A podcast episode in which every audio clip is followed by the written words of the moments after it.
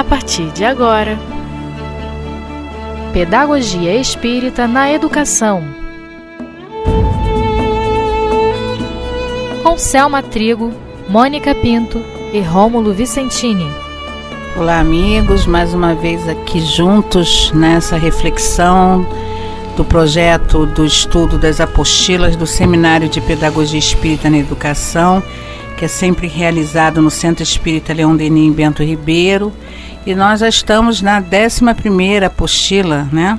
Com o tema Potência, As Potências do Espírito, que foi realizado em 3 de maio de 2015. Nós vamos dar continuidade ao estudo depois de tratarmos das, das, das questões, das etapas do desenvolvimento de Piaget, a visão de Pestalozzi e a compreensão desse contexto todo na doutrina, pela doutrina espírita, nós vamos agora ler algumas mensagens dos espíritos Dr. Erma. O Erma é um guia espiritual da nossa casa, do nosso querido Eurípides Barçanufo e também de Leopoldo Machado, que é o nosso guia orientador lá do Seminário de Pedagogia Espírita e sempre voltado à evangelização na época enquanto aqui encarnado.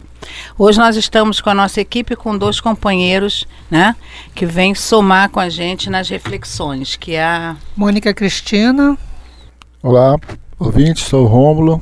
Tudo bom? É bom estar aqui com vocês novamente.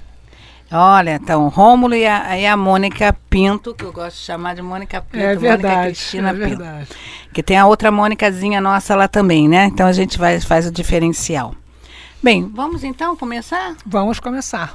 Pois é. Então vamos tratar aqui da mensagem do Dr. Herman, que é o guia espiritual lá do um dos guias espirituais do Centro Espírita Leão Denis, que nós temos também o Baltazar e o Antônio de Aquino. Mas vamos lá ver o que ele tem para nos dizer para que a gente possa refletir suas palavras. Ele diz assim: Filhos, todo espírito mortal, desde a sua criação, traz em si mesmo, como parte da aquisição divina, gravado em seu próprio ser, o conhecimento da lei moral, embora latente em seu ser, germen por excelência, recebe a incumbência de fazê-la florescer para a vida maior. Vamos parar nesse parágrafo, né, Mônica, né, Rômulo? E vamos Sim. refletir o que que Dr. Herman quis, nossos queridos ouvintes, falar para nós, transmitir para nós nesse trecho, tendo em vista tudo que a gente vem estudando aí anteriormente, né? Quando ele diz que traz gravado no seu próprio ser a, a lei divina, né? Tá lá próprio ser, é, parte da aquisição divina gravada em seu próprio ser, o conhecimento da lei moral. Só esse pedacinho aqui. Que a gente fala desde o início que nós nascemos simples, uhum. ignorantes, está lá a resposta dos Espíritos, no livro dos Espíritos, e que é colocado em nós a, a, o germe da perfeição, né? Que, que, são as potências da alma, que Leon Denis fala muito bem no problema do ser e do destino, não é? Isso mesmo. Então é por aí que ele quer, é latentes, quer dizer, ali guardadinho, pulsando silenciosamente esse germe, germe, esperando o quê? Um, um, algo que impulsione a ele ter a vontade, vamos dizer assim, né, filosofando, a vontade de acionar-se, né, a crescer, a germinar, como ele coloca aqui, a florescer para a vida maior. Então, quando a gente pensa em criança, quando a gente pensa em adolescente, quando a gente pensa em jovem, quando a gente pensa em educação, tá tudo aí, ó. Essas sementes estão vindo de existências e existências, vivenciando suas experiências, renovando, é, construindo novas etapas de conhecimento. E somado a isso, momentos, né? Somos essa semente, né, Romo? Isso. E momentos somos o quê? Os, os que cuidamos dessa semente, vivemos os dois momentos, né? É como você mesmo vem dizendo no, no nosso estudo, na casa, até mesmo aqui na divulgação da doutrina, sobre o olhar né, que nós temos que ter a sutileza de olhar aquela criança que vem como um espírito imortal. Ela não é um papel em branco, ela não é uma pessoa que não está trazendo nada. Ao, conforme o, de, o desenvolver daquele, daquele corpo, daquele espírito que já tem uma bagagem, que já tem um conhecimento, aí nós vamos vendo as características da criança, o desenrolar da criança, o, o alicerce da família, que isso é muito importante. O educador não é o professor da escola, é o pai, é a mãe, é a família. Isso é muito importante na vida do, desse espírito, dessa criança. Então nós temos que estar atento ao desenvolvimento desse espírito. Perfeito. E aí continua assim, ele continua no próximo parágrafo, no próximo parágrafo, dizendo: esse crescimento, esse crescimento e desenvolvimento tênue e efêmero de início se robustece e se torna aparente à medida que o espírito imortal passa pelas múltiplas experiências terrenas, tornando-se cada vez mais consciente de seu Criador e de suas responsabilidades. Mais, um, mais ou menos o que a gente estava falando aqui, né? É, esse crescimento e desenvolvimento tênue e efêmero de início se robustece, quer dizer, aquela, o princípio inteligente que desde o momento da criação, o processo de educação se, se, se acontece, né? Naquela, na, na, pulsação natural, né? Da, do, como princípio inteligente, que não é o espírito, é a essência do espírito em evolução, a tornar-se espírito, o espírito se torna, né? se, se, se forma na condição de espírito quando já se tem uma possibilidade, é, até física mesmo, né, em que esse espírito assume a razão e o sentimento, quando ele tem possibilidade já de conseguir é, trabalhar e distinguir a razão e o sentimento e, consequentemente, desenvolver. Então, por isso que é tênue e é efêmero, que robustece, quer dizer, se fortalece à medida que o espírito imortal passa pelas múltiplas experiências. E ele, ele ainda diz que tem que dar a, a essa criança a consciência e as suas responsabilidades. Mas assim, tudo dentro do limite desse ser imortal, dessa criança que está se desenvolvendo. Nós temos que estar atentos a esses movimentos. Faz-se necessário para a educação moral, como aqui está escrito que ele diz, em conhecimento da lei moral do espírito. Isso, perfeito. E de acordo com as múltiplas experiências, né, ele vem revelando a, a sua bagagem, né, as suas tendências, né, o que ele tem mais habilidade. Então a gente precisa ter essa atenção, esse olhar, né, para perceber aonde impulsionar mais, né? Aonde poder movimentar nas suas tendências e aonde a gente tem que é, ajudá-lo a, a, compreender, né? E, e, a reprimir determinadas tendências que não é, seriam é, bem proveitosas, né? Na existência dele. Né? E aí continuando, né? Diz assim: ante a reencarnação, a consciência se desdobra, desab desabrocha, desculpem o ser íntimo se renova, a individualidade se torna patente e, diante disso tudo, se desenvolve o senso moral íntimo, profundo e renovável, pois à medida que o ciclo da vida se completa, maiores serão as experiências, maiores serão os conhecimentos, maiores serão as responsabilidades, maiores serão as certezas da presença de Deus no universo e em nossas vidas. Interessante, né? A cada, claro, a cada reencarnação, novas experiências, novas conscientizações, né? novas reformas íntimas, porque a reencarnação vem com as lições que a gente tem que passar, né, gente? É, Cada um tem sua lição para passar. É por aí, ele vai trazendo a bagagem, mas vai adquirindo uma nova experiência, né?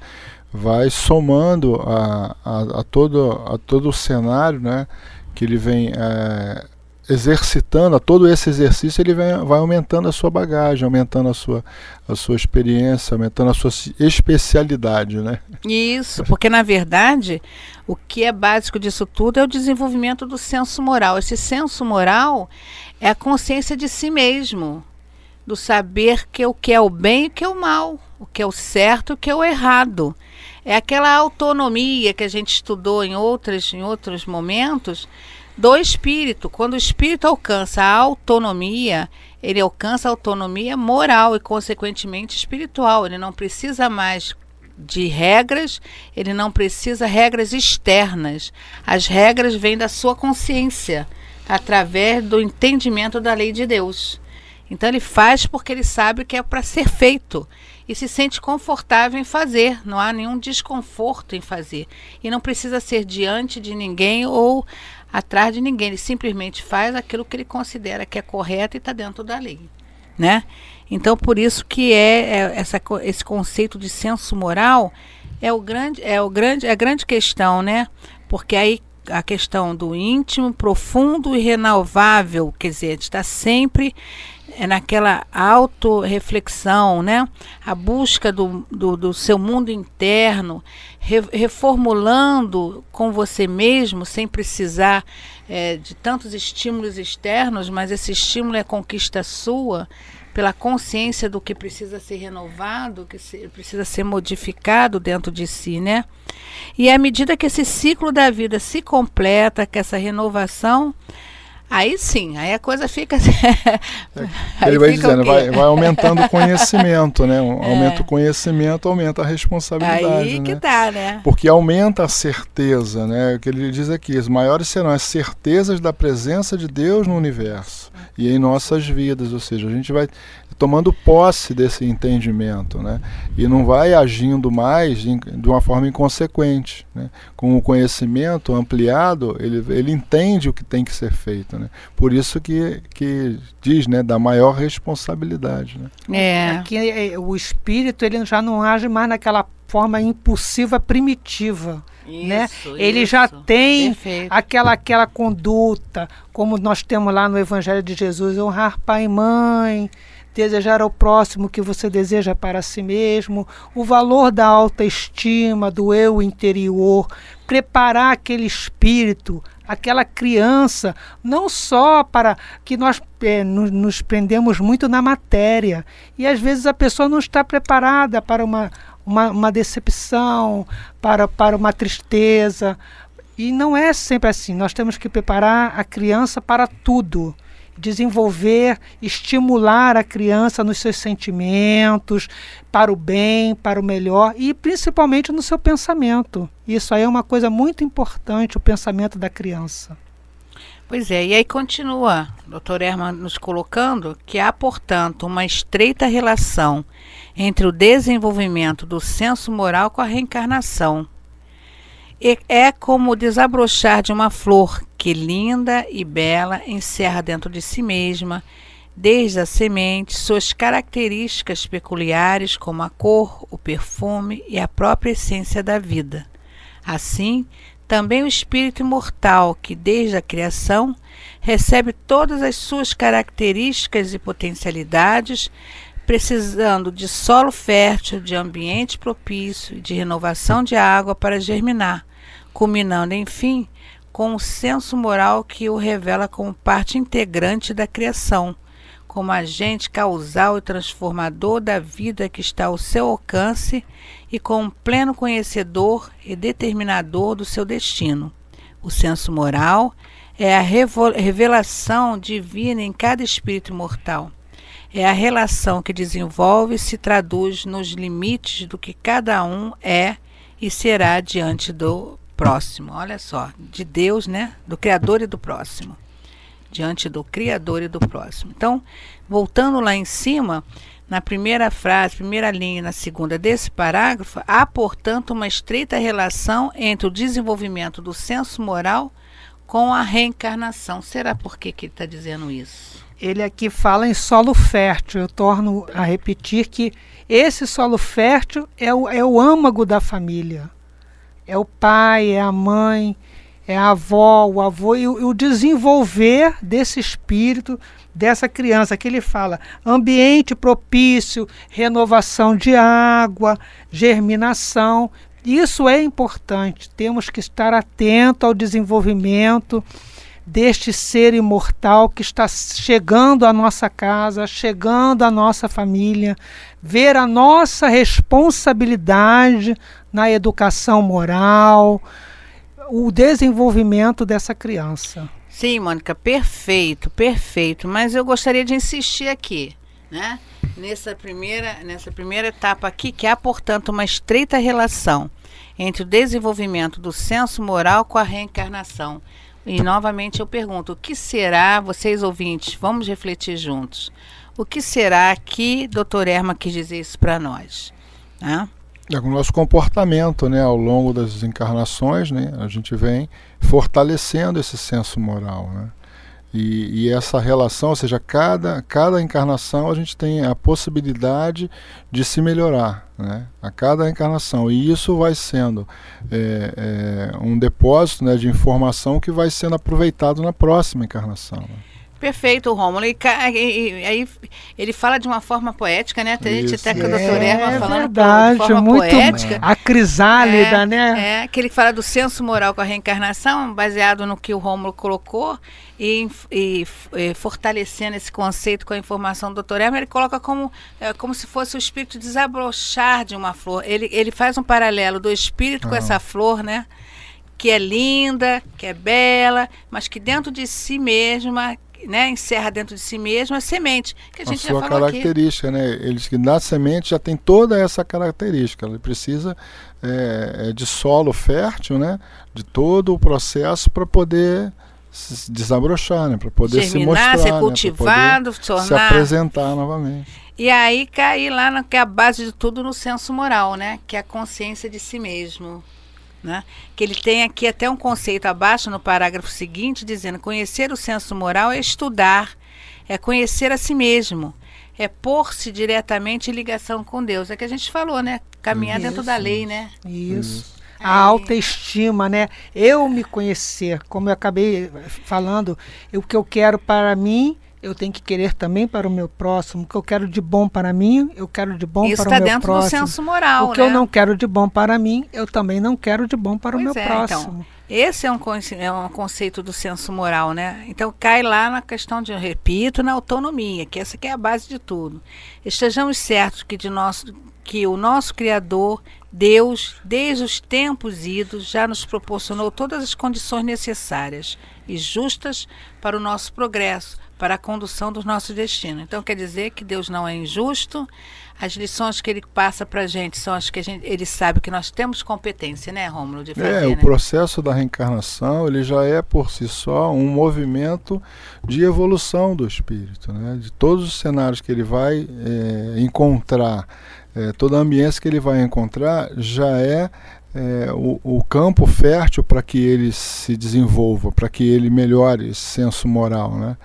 É, o estudar, que ele diz aqui antes, né, você, é, é, e conhecer a si mesmo, isso ah, melhora esse processo, né, aumenta, é, você tem mais velocidade nesse entendimento.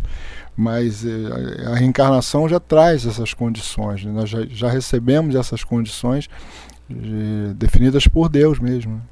Pois é. E aí, aí che- mais adiante diz assim, que a reencarnação possa vir e dar por direito o que o espírito imortal necessariamente precisa ser, um filho de Deus. Então, quer dizer, a reencarnação vai nos proporcionar os recursos para vencer, Para ser vencer. derrotado. É, ninguém nasce Né? derrotado. Porque ele quer que a gente seja, Isso, ele isso, tem consciência isso. desse filho de Deus. Cabe a cada um de nós, nesse processo de desenvolvimento, permitir que esse germe latente possa seguir o seu caminho sem as grandes interrupções que obs- obstam o seu progresso. Então ele diz que ele nos abençoa, né? Que é, ele nos deseja muita paz. Essa mensagem foi psicografada pelo médium Luiz Carlos da Larosa em 22 de dezembro de 2010, lá no CELT. Então, olha que beleza de mensagem, né? É para fortalecer né, o nosso entendimento, porque a gente encarnado, a gente já tem a, a, a direção, né? A gente já está sendo conduzido nessa direção. Como é que a gente pode saber disso? A nossa intuição, né? a comparação do certo e do errado, ter um modelo para seguir. Né? Então isso tudo já fortalece nós, né? no nosso, na nossa trajetória e podemos dizer que sozinhos, na nossa trajetória a gente já tem condição de entender isso, né? porque temos em nós o senso moral e já estamos num ambiente que nos fortalece para isso. Né? A gente pode ver pelas escolhas que a gente faz. Né? Tem escolhas que a gente faz que não estão de acordo com, com a base do senso moral e que mais à frente as consequências são drásticas, mas na, na escolha a gente já sabia, né? É, a gente poderia perceber que é, é, isso iria acontecer, né? numa pequena avaliação. Né? E aqui é, torna a dizer, Selma, que ele traz novamente, nos chama a atenção o doutor Erma, né? quando ele diz: cabe a cada um de nós nesse processo de desenvolvimento. Quer dizer, ele está novamente nos, nos alertando, nos chamando a atenção da nossa responsabilidade na educação Perfeito. A família, o pai e a mãe é o exemplo, eles têm que estar atentos, novamente, como o próprio Romulo acabou de dizer, né? Das escolhas que fazemos. Sabemos que aquela escolha é errada, mas nós insistimos em estar naquela estrada, insistimos em estar naquele caminho. E, e muitas das vezes nós esquecemos que Deus está sempre presente, nos orientando, nos dirimindo e temos que ter essa consciência da nossa responsabilidade, não só no nosso lar e perante a sociedade. Perfeito, Mônica. Agora nós vamos agora fazer uma leitura do, de, um, de uma mensagem de Eurípides Passanufo, psicografada pela médium Alzira Bessa França Amui, do que nós retiramos do livro O que é evangelização de espíritos. Está na página 10 deste livro. O título da, da mensagem é A Postura do Evangelizador de Espíritos. Agora é uma mensagem pra, para o evangelizador, né? Para aquele que ajuda na condução espiritual do da criança e do jovem, né? E ele diz assim: o evangelizador de espírito é um ser compromissado com a própria modificação, transformando a si e a sua vibração. Essa postura é perfeitamente alcançada quando compreendermos a necessidade de sermos simples e fiéis aos ensinamentos de Jesus. A postura coerente entre o conhecimento e a vivência. O exemplo é o maior instrumento de sinalização e faz parte da postura do evangelizador. Ele aqui está chamando a atenção, né, da questão, primeiro, da reforma íntima. Né? Cai, Isso, cai no é. que o doutor Herman diz: para educar é preciso educar-se. É.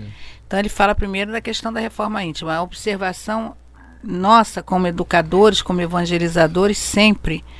Será que eu estou certa? É esse o caminho? Deveria ser diferente?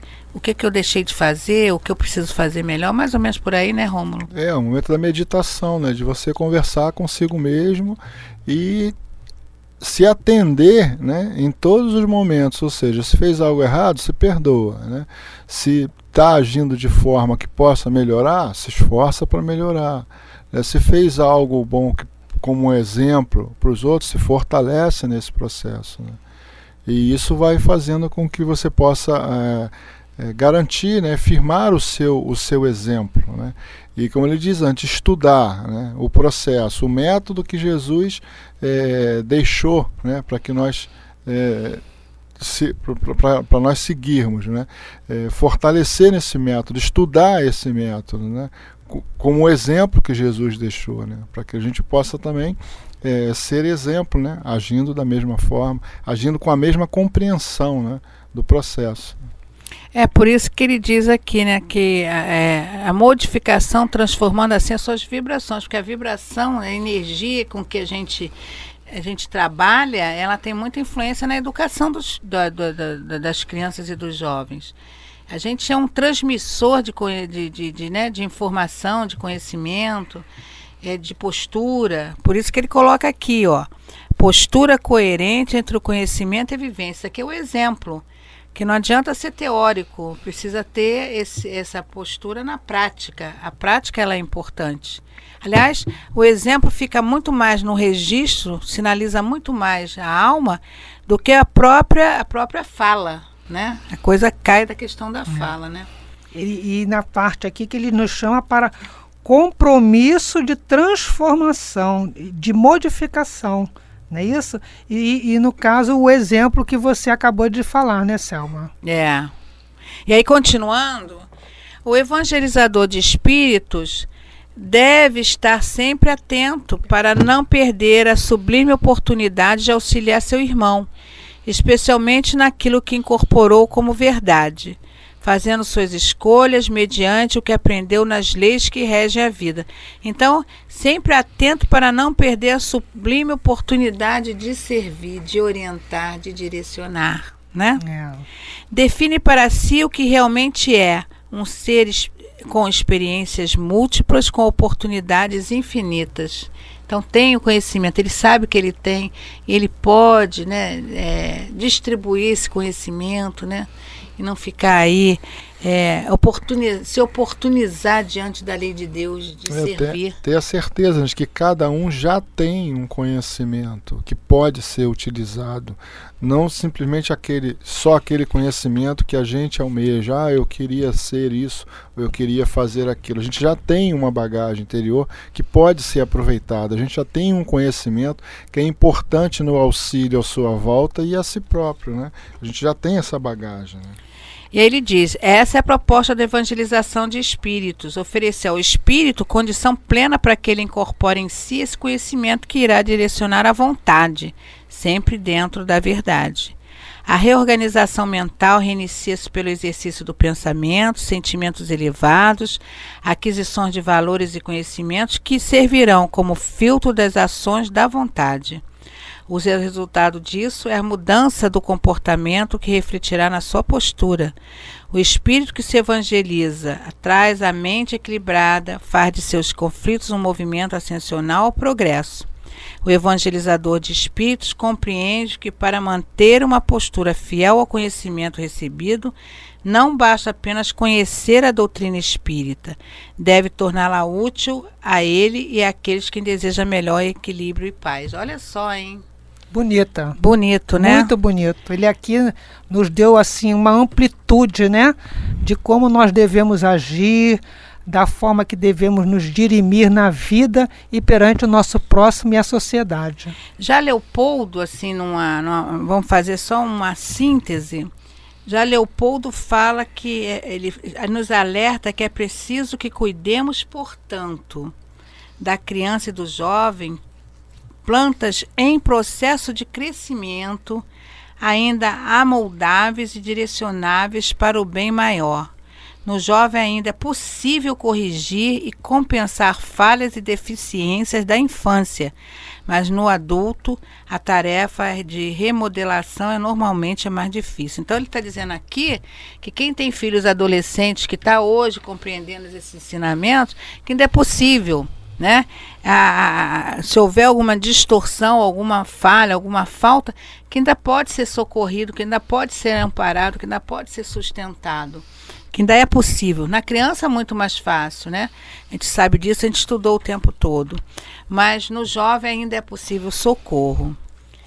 E para a gente encerrar a nossa apostila, que a gente já está chegando ao final do nosso programa, nós vamos encerrar, que é o nosso, o nosso fechamento é, termina assim. Assim, amigos queridos, a educação do espírito está pautada nas orientações da doutrina espírita, com uma pedagogia baseada no ser. Daí a importância de compreendermos que Jesus, isso foi uma colocação de Hermance Dufour no livro Laços de Afeto, né? E ela coloca que Jesus é o mestre, nós os aprendizes, a reencarnação sublime matrícula no aprendizado, a Terra é a incomparável escola do espírito, o amor, lição essencial, o afeto, a pedagogia do ser, e o centro espírita, excepcional núcleo educativo da alma. E encerramos então mais um momento de reflexão e levamos para vocês para pensar duas cita uma citação importante de Jesus. Amarás o teu próximo como a ti mesmo, que está em Mateus. E da informação trazida pelo nosso querido doutor Herman, que diz sempre para nós, colocou para nós, a gente repete isso sempre, né? Que para ser um bom educador, primeiro a gente precisa se educar. Porque não dá para lançar um conhecimento sem esse conhecimento plantado dentro de nós. Com certeza. É e como sempre eu sempre que aqui estou, Selma, eu não posso deixar de lembrar a todos que ano que vem nós temos novamente o nosso encontro. É, Estamos aguardando todos os ouvintes. Olha, eu vou deixar vocês com gostinho de curiosidade. Isso, porque Deus nós quiser. estamos fazendo um trabalho maravilhoso e todos vão gostar muito do nosso encontro no que vem no Centro Espírita Leão Denis. Estamos aguardando vocês lá. É, aí está o convite pela Mônica. É com grande alegria que a gente, com grande alegria que a gente é, está com vocês aqui, né? Estar com vocês aqui é uma grande alegria. Vamos inverter, né? estar com a equipe aqui estudando, refletindo com vocês também. Obrigada pela presença da Mônica, obrigada pela presença do Rômulo, sempre aqui nos ajudando. Obrigada a vocês ouvintes, sempre atentos, né? E vamos encerrando é. aí o nosso trabalho. Nós é que né? agradecemos aí é. a oportunidade de estar reforçando cada vez mais esses ensinamentos aí em nós mesmos.